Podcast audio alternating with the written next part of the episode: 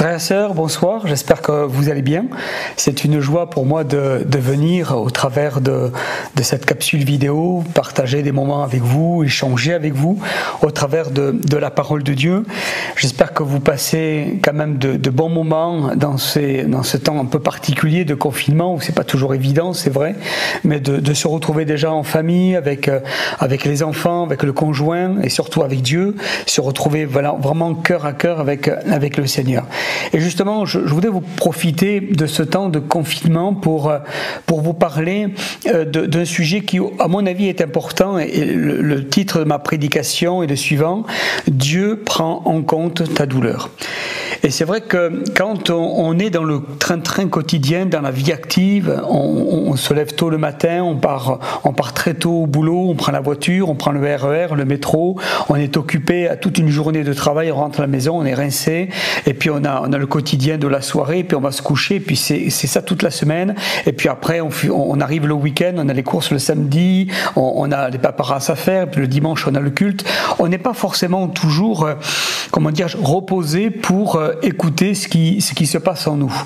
Et dans ces temps de confinement, alors remonte à la surface parfois toutes ces douleurs ces douleurs du passé, ces moments difficiles que nous, euh, nous rencontrons, que nous vivons, euh, peut-être ces situations que, qui ne sont pas encore résolues au plus profond de notre cœur. Et je voudrais te dire, au travers de, ce message ce soir, Dieu prend en compte ta douleur.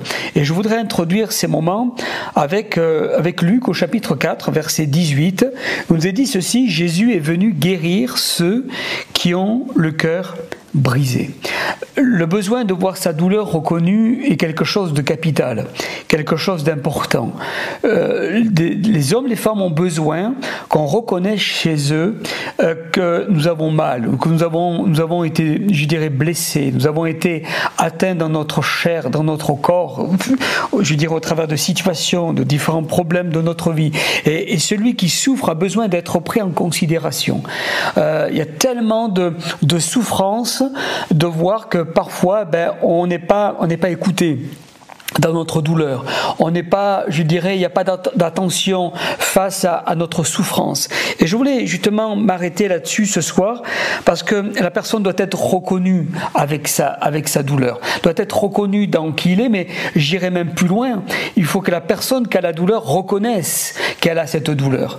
Pourquoi? Parce que parfois il est arrivé que on, prenne, on, prenne des nouvelles d'une personne qui est dans la douleur et puis cette personne de dire oh non mais t'inquiète pas, Dieu, Dieu pourvoira ou Dieu agira, euh, et puis on tourne rapidement la page. Non, je pense que à partir du moment où on a affaire à des gens qui ont, je dirais, de l'empathie, euh, qui ont peut-être un regard bienveillant, eh ben, il faut tenir compte de ça. Tenir compte que oui, il y a une douleur qui est là, elle me fait mal, je vais en parler, je vais en discuter de manière euh, très simplement, et, vraiment échanger, peut-être même laisser la personne prier pour moi. J'ai un exemple dans la parole de Dieu par rapport à ça, c'est Anne. Anne qui a eu affaire, à, je dirais, à souffrir de quelque chose qui était au plus profond de son cœur. Vous savez que Anne, dans la parole de Dieu, à un moment donné, elle était stérile. Et là, elle s'est retrouvée confrontée à, Élie, le prophète Élie, qui, lui, n'a pas compris la souffrance d'Anne. Et il est, il est dit ceci dans Samuel, au chapitre 1er, verset 14, Jusqu'à quand seras-tu dans l'ivresse? Fais passer ton vin. Des paroles dures.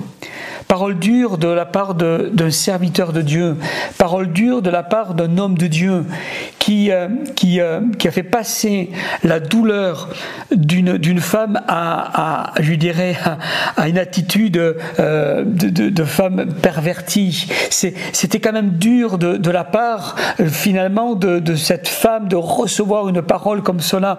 Et Anne répond de manière vraiment spirituelle. Elle dit, non mon Seigneur, je suis une femme qui souffre en son cœur. Je n'ai ni bu, euh, j'ai bu ni vin, ni boisson enivrante, mais je répandais mon âme devant l'Éternel. Ne prends pas ta servante pour une femme pervertie, car c'est l'excès de ma douleur et de mon chagrin qui m'a fait parler jusqu'à présent. Samuel, chapitre 1er, verset 15. Même Gazi, serviteur d'Élysée, était dans la même incapacité à comprendre la souffrance de Anne. Cette femme qui avait juste, comment dirais-je, avait juste un besoin de se sentir comprise, écoutée, connaît de l'attention. Elle, elle, était stérile, elle ne pouvait pas avoir d'enfant, elle souffrait du fait qu'elle ne pouvait pas devenir mère. Et en plus de cela, venait de cette souffrance venait s'ajouter une autre souffrance. C'est l'incompréhension de, de ceux qui l'entouraient et particulièrement de ce serviteur de Dieu et puis peut-être parfois de, de chrétiens qui ne, qui ne comprennent pas la douleur de telle ou telle personne. Et on le voit dans, ce, dans cet exemple, dans 2 Rois chapitre 4, verset 27, et dès qu'elle fut arrivée auprès de l'homme de Dieu euh, sur la montagne, elle embrassa ses pieds, Gazi s'approcha pour la repousser, mais l'homme de Dieu dit, laisse-la, car son âme est dans l'amertume, et l'Éternel me l'a cachée et me l'a point fait connaître.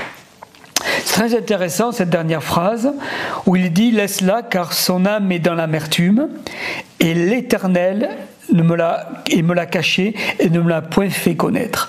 Je pense qu'à un moment donné, nous avons besoin de, d'avoir du discernement, un discernement spirituel, divin, face à la souffrance d'hommes, de femmes, afin de ne pas, je dirais, ajouter souffrance sur souffrance, douleur sur douleur, de ne pas traiter une personne de, de ivre alors qu'elle est tout simplement dans une, dans une souffrance terrible, de ne pas pouvoir enfanter.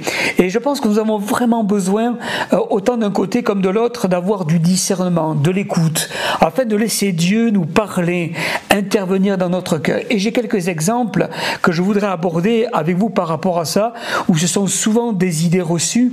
Euh, la première idée reçue, c'est la souffrance nous rapproche de Dieu. Oui, mais peut-être pas tout le temps. C'est pas automatique. C'est pas automatique. Certaines personnes, justement, parfois même rejettent Dieu euh, quand euh, elles sont atteintes dans leur chair, dans leur corps, quand une souffrance vient les abattre. Et de notre côté, eh ben, c'est pas non plus automatique parce que certaines personnes sont déjà hyper connectées. Et l'exemple de Anne, qui était connectée avec, avec son Père Céleste, elle cherchait juste la faveur de Dieu dans sa vie. Et puis on a l'exemple de Jésus dans sa grande, grande souffrance, eh ben, il était connecté avec, avec le Père Céleste. Et pourtant, hein, on sait que Jésus a été de, de, un homme de Dieu au combien, je dirais, dans la douleur et dans la souffrance. Et on va le voir un petit peu plus tard. Une autre idée reçue que je voudrais vous partager avec vous, c'est la souffrance.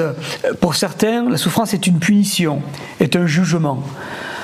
Euh, ah bon euh, C'est toujours gênant de pouvoir parler comme ça, parce que qui, qui nous sommes pour dire que ça vient d'un jugement de Dieu que ça vient d'une punition divine Est-ce qu'on a reçu une, une révélation de Dieu?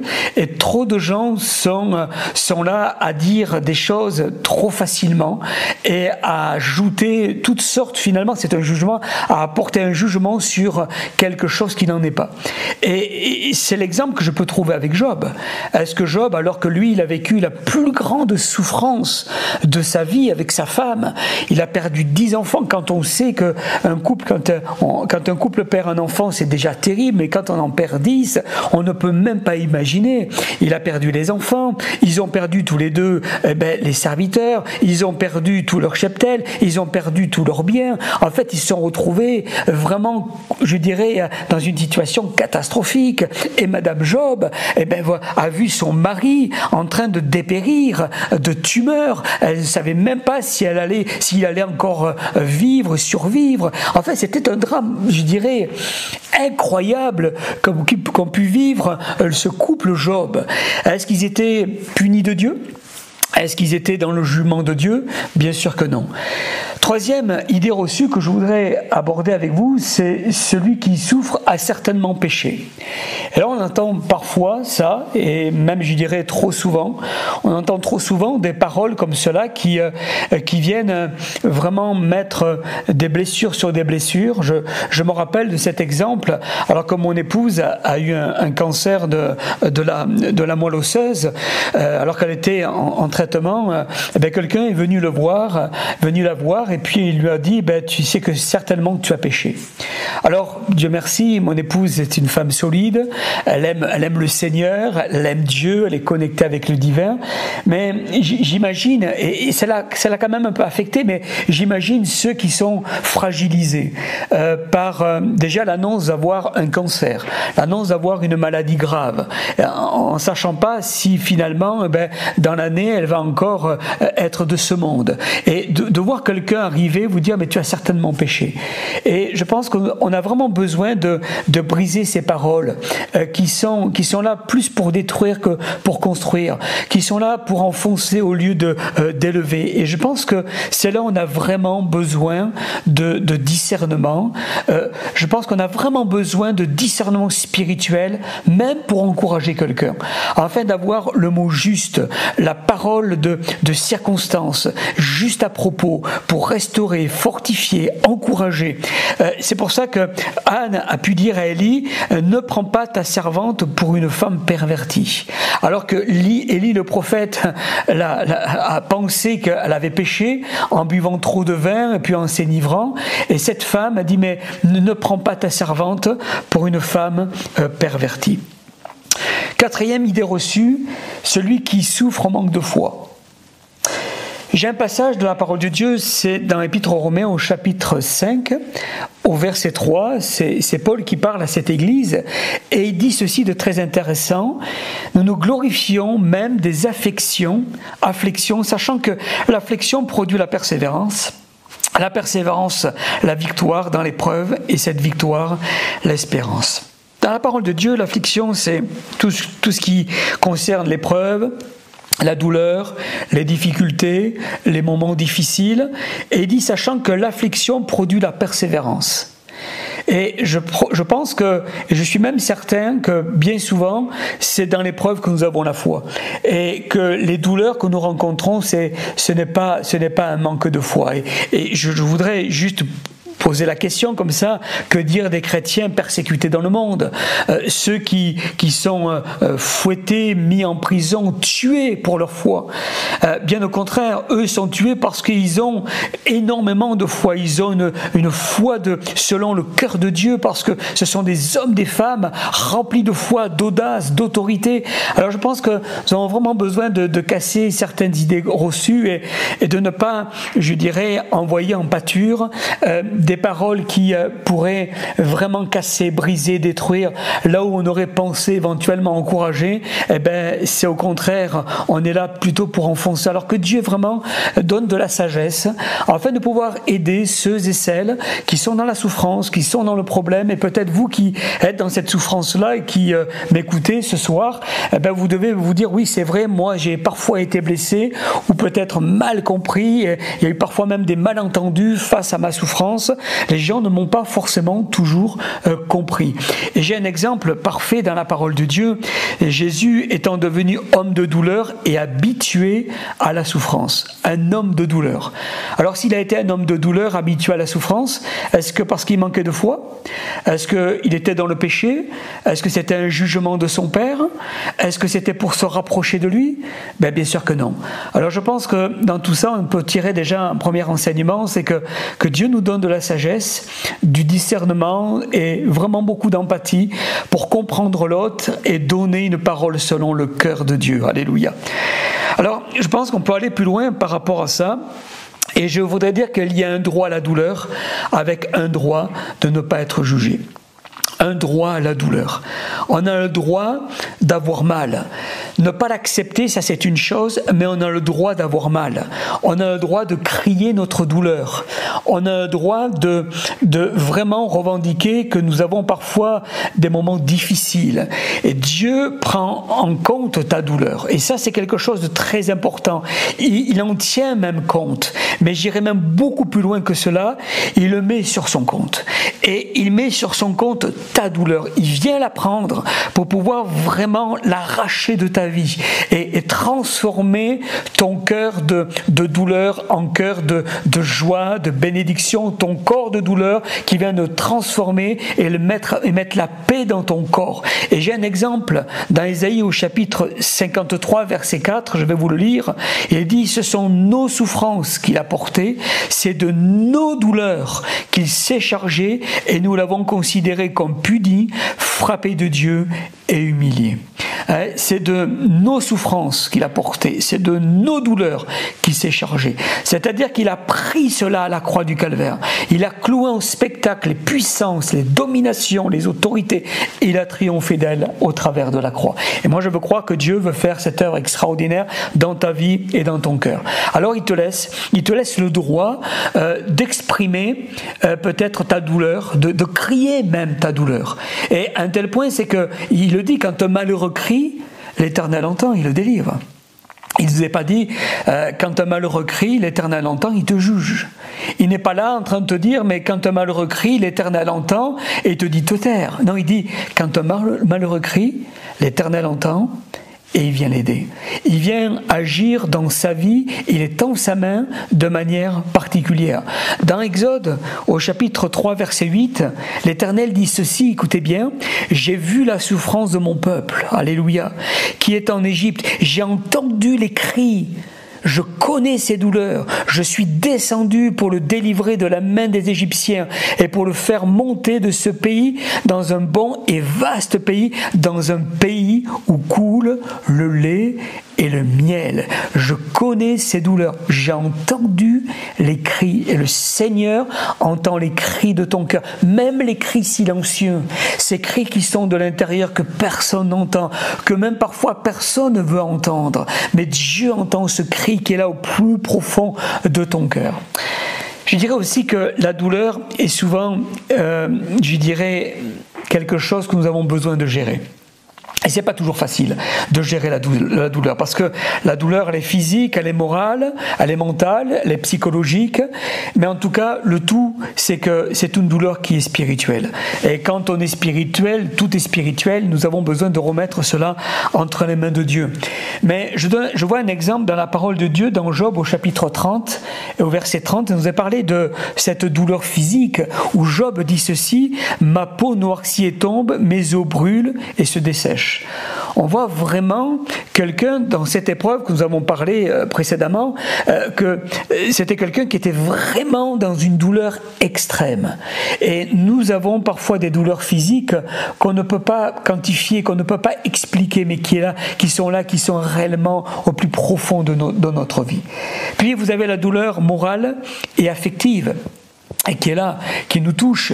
Et l'affect, c'est quoi? L'affectif, c'est, c'est tout simplement quand on a perdu un enfant, euh, quand on a perdu un être cher, quand on a passé des moments difficiles, quand on est, on est dans la douleur euh, suite à, un événement douloureux. Et je sais que beaucoup aujourd'hui, à, cause de ce, de, de ce virus, euh, sont affectés, sont blessés, sont détruits, sont dans la douleur d'avoir perdu un être cher. Et c'est un drame.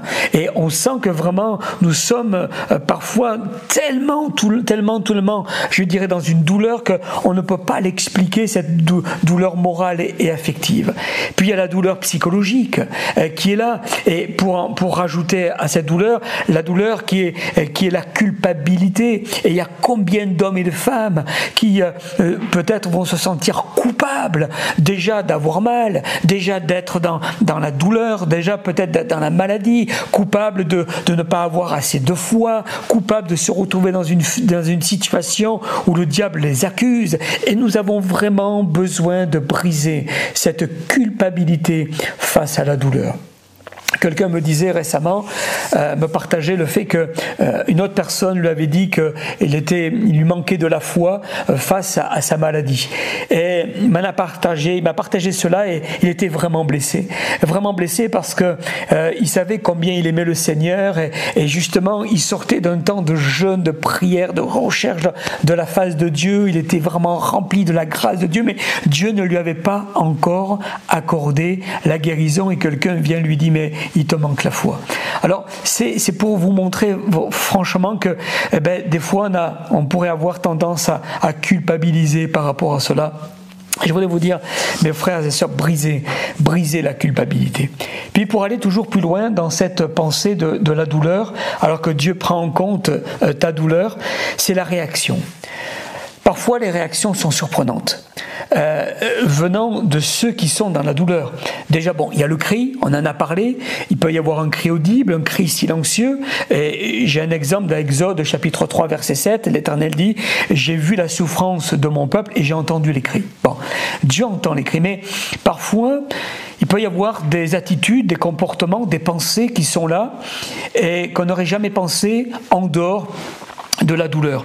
Euh, des paroles qui peuvent dépasser même euh, notre entendement, notre pensée.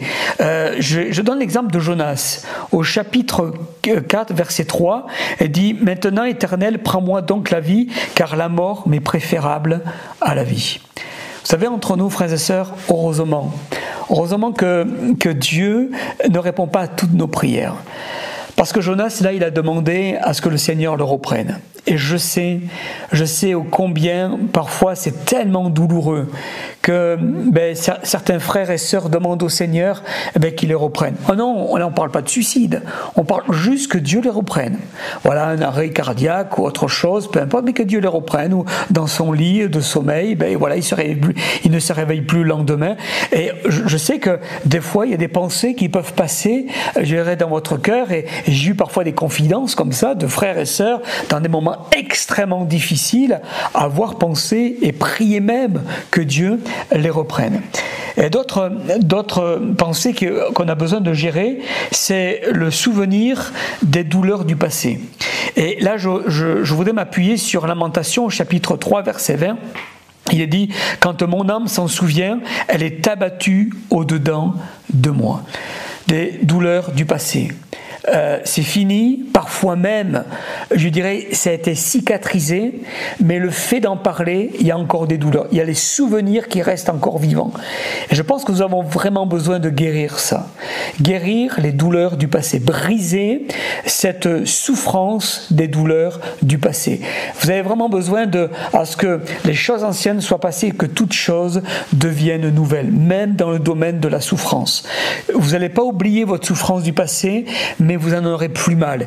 Et tant que vous en avez, tant que vous aurez mal sur cette douleur, tant que vous allez appuyer sur la cicatrice, ça voudra dire que finalement, en dessous de la cicatrice, c'est encore infecté, il y a encore du pu, que vous avez besoin de retirer. Et Dieu veut nettoyer cette chose dans votre vie afin que vous n'ayez plus à avoir mal de quelque chose qu'on pourrait vous parler et qui date de 10, 15, 20 ans. Je me rappelle de quelqu'un qui était vraiment en très grande souffrance d'avoir perdu un être cher. Et j'avais échangé avec cette personne et, et, me dit oui, je, l'ai perdu. Il s'est mis à, pleurer, à pleurer, à pleurer. Et en fait, il avait perdu euh, sa maman et cela plus de 30 ans. En fait, il avait, il n'avait pas guéri de, cette souffrance, de cette séparation et il gardait cette infection depuis une trentaine d'années. Et en fait, il n'avait tout simplement pas fait le deuil de la perte de sa maman. Et il y avait toutes sortes de confusions en lui, dans sa vie, dans son cœur, toutes sortes d'émotions qui, qui se mêlaient avec, avec les souffrances et il avait besoin de guérir. Dieu merci, le Seigneur l'a complètement restauré, guéri, réhabilité, qualifié. Merci Seigneur. Et puis, un autre point que je voudrais voir par rapport à, notre, à nos pensées, à nos attitudes, il y a toutes sortes de tentations euh, qui peuvent venir quand nous sommes dans la douleur. Oui, oui, il y a des tentations. Et je vais vous donner un exemple dans l'Épître aux Hébreux, au chapitre 2, verset 18, il est dit Car rien été tenté, Jésus, lui-même, dans ce qu'il a souffert, il peut secourir ceux qui sont tentés. C'est quand même intéressant ce texte, parce que dans la douleur, nous sommes fragiles nous sommes fragilisés par la douleur. Et étant fragilisés par la douleur, on pourrait être davantage tenté à tomber dans un domaine ou dans un autre, dans nos, pensées, dans nos, dans, nos, attitudes, dans notre comportement. On pourrait être tenté à, comment dirais-je, à être violent, à être agressif. On pourrait être tenté à boire pour, pour peut-être oublier notre, notre douleur. On pourrait être tenté à se droguer pour apaiser notre mal. On pourrait être tenté à tomber dans l'amertume dans la révolte. On pourrait être même tenté de vraiment de d'avoir des pensées de suicide. Et, je, pèse mes mots quand je dis ça. On peut avoir des pensées de suicide. Vous savez, quand le diable s'est retrouvé à confronter Jésus, alors qu'il était, euh, il était là suite au temps de, 40 jours euh, de jeûne, Jésus a été tenté. Et la parole de Dieu nous dit, alors que Jésus, Jésus était sur les hauteurs, le diable dit, ben, jette-toi d'en haut de cette falaise et les anges viendront te porter. Vous voyez, derrière cela, c'est vrai qu'il y a vraiment une lutte, une lutte spirituelle, mais le, Seigneur savait très bien les jeux de l'adversaire, savait très bien combien le diable était malin. Et j'ai eu parfois des confidences de chrétiens qui m'ont dit, mais j'ai eu la pensée à un moment donné de me suicider, une pensée qui venait me dire, mais vas-y, jette-toi, tu verras, c'est pas douloureux, ça fait pas mal, mais au moins tu arrêteras et tu, tu cesseras d'avoir mal et de gémir. Et on voit que le diable parfois veut vraiment confronter le cœur des, frères et des sœurs, il y a vraiment un combat spirituel dans la douleur. Puis il y a aussi le danger de l'isolement. Et nous avons vraiment besoin de briser euh, ce, danger. Dans le psaume 39, verset 2, il dit, je suis resté muet dans le silence, je me suis tu, quoique malheureux, et ma douleur n'était pas moins vive. En fait, ça, on s'aperçoit que là, ça n'a rien changé à sa douleur, de, rester muet, en silence, retiré dans, dans notre grotte. Ah oui, il y aura des moments où on aura besoin de se retirer, mais d'autres moments, on aura vraiment besoin de parler, d'échanger avec des personnes de confiance, des personnes avec qui on pourra vraiment être libéré, avoir une vulnérabilité, sachant qu'on ne sera pas jugé, accusé, sachant qu'on ne sera pas montré du doigt. Et je pense qu'on a vraiment besoin de, remporter une victoire là-dessus. Puis le dernier point que je voudrais aborder avec vous, euh, par rapport au fait que Dieu euh, compte retirer ta douleur, que Dieu prend en compte euh, ta douleur, je voudrais terminer parce que je pense qu'au niveau de la douleur, on pourrait parler des heures, des heures, des heures, des heures. Mais je voudrais terminer en prenant un angle particulier par rapport à tout ça. C'est que je veux croire que Dieu veut guérir de notre douleur par le pardon. Je vais aborder ce sujet parce que je pense qu'il est important. Il n'est pas toujours, toujours forcément systématiquement abordé en, rapport à la douleur, mais euh, j'avais vraiment à cœur de, de, vous le partager. Dans Genèse chapitre 41, verset 51, Joseph donna au premier-né le nom de Manassé, car, dit-il, Dieu m'a fait oublier toutes mes peines. Et le Seigneur est capable de nous faire oublier toutes nos peines il est capable de, faire un reset sur notre douleur, sur notre vie, sur notre souffrance. Certains ont été blessés euh, par des, offenses familiales, conjugales, parfois même offensés euh, par des frères, des sœurs dans l'Église. On en a parlé tout à l'heure. Et certains ont vraiment été blessés, ont gardé toutes sortes d'amertume, de mal-être par rapport à ça. Il y a toutes sortes de pensées qui ressassent dans leur esprit, dans leur cœur. Et vivre avec des rancunes, des rancunes, pardon, c'est comme être rongé par la lèpre.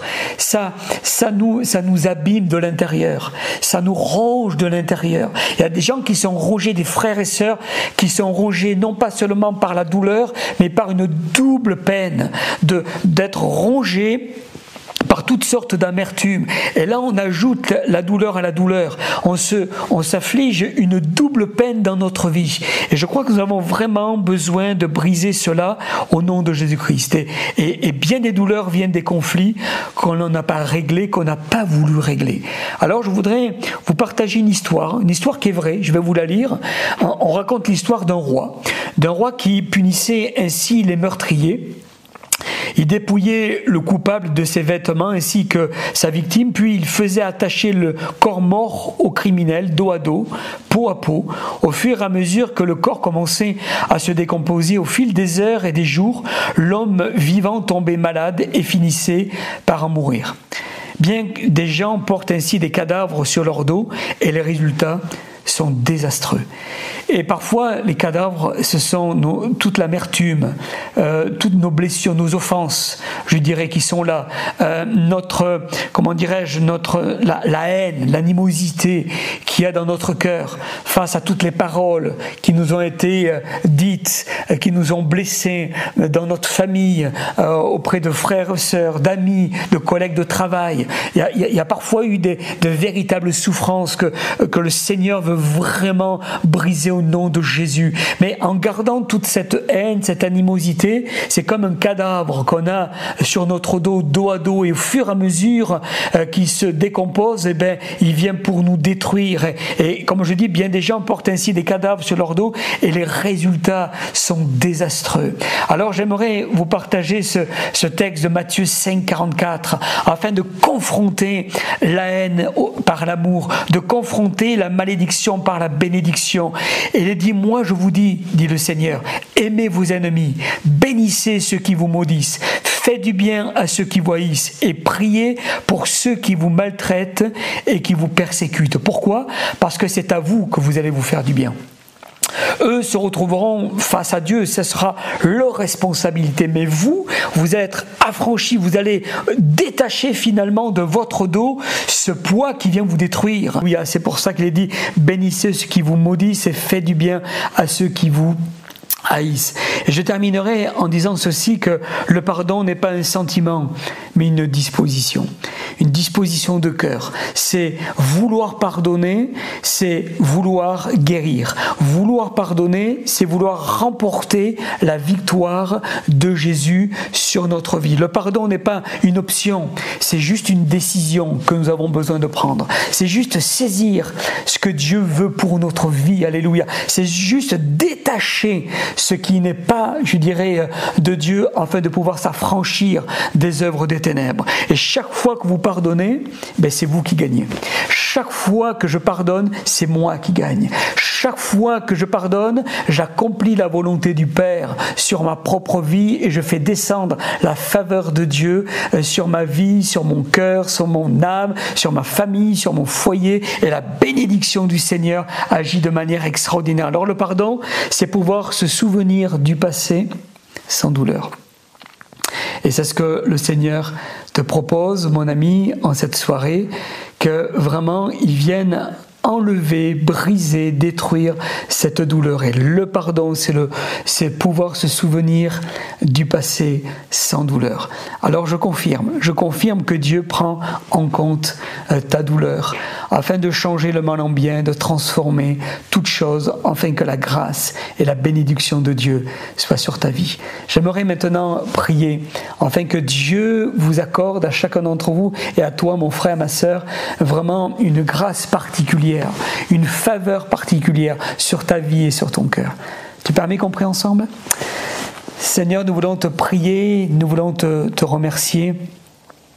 Et je veux particulièrement, Seigneur, te prier pour mon frère, ma sœur qui est là, derrière son écran. Seigneur Jésus, euh, tu, connais ses souffrances, tu connais ses besoins, tu sais ses prières, tu as entendu ses prières, et encore celle de ce matin, Seigneur Jésus, qu'elle a pu élever vers toi. Seigneur, je veux te prier pour que ta faveur descende maintenant sur sa vie. Seigneur Jésus, que tu viennes, Seigneur, vraiment enlever cette douleur vraiment briser euh, toute douleur du passé, des douleurs du présent, que tu viennes restaurer, réhabiliter, qualifier. Que vraiment, Seigneur, tu viennes, Seigneur Jésus, toucher cette, euh, ce frère, cette sœur qui n'a pas encore fait le deuil, Seigneur Jésus, de, de son passé, le deuil de cet être cher. Seigneur, que vraiment tu tu viennes faire une œuvre de puissance, une œuvre de miracle, que vraiment ta grâce vienne, Seigneur Jésus, toucher, Seigneur Jésus, ton enfant, maintenant au nom de Jésus-Christ. Alléluia. Parce que je veux croire que tu as, Seigneur, quelque chose de grand, de puissant, de merveilleux, de glorieux, de victorieux, d'extraordinaire, que, Seigneur, tu veux mettre, Seigneur, dans, dans le cœur de ton enfant, Seigneur Jésus, en cette soirée. Merci pour ta grâce. Merci pour la faveur divine, Seigneur, sur sa vie. Et permets que vraiment, Seigneur Jésus, euh, euh, puisse vraiment, ah, Seigneur, voir ta puissance agir au travers, Seigneur, de la décision du pardon. Parce que je veux croire à la puissance du pardon, à l'efficacité du pardon. Je veux croire, Seigneur, à la, à la délivrance au travers du pardon. Je veux croire vraiment une bénédiction, Seigneur Jésus, que tu viendras lui accorder au travers, Seigneur, du pardon. Seigneur, manifeste-toi maintenant. Parce que, Seigneur Jésus, si je pardonne, alors, Seigneur, Seigneur Jésus, je suis gagnant. C'est moi qui gagne. Seigneur, si mon frère, ma soeur pardonne, alors c'est elle qui gagne. Seigneur, touche, touche, Seigneur Jésus, ton enfant. Manifeste-toi dans sa vie et glorifie-toi dans son cœur. Dans le précieux nom de Jésus, à toi revient toute la gloire. Amen. Et Amen. Alléluia. Voilà, que Dieu te bénisse et que vraiment le Seigneur euh, mette une faveur particulière sur ta vie. Je veux croire que ce soit quelque chose de puissant s'est passé dans ta vie, mais que vraiment Dieu continue son œuvre au plus profond de ton cœur. Que Dieu te bénisse et bonne soirée.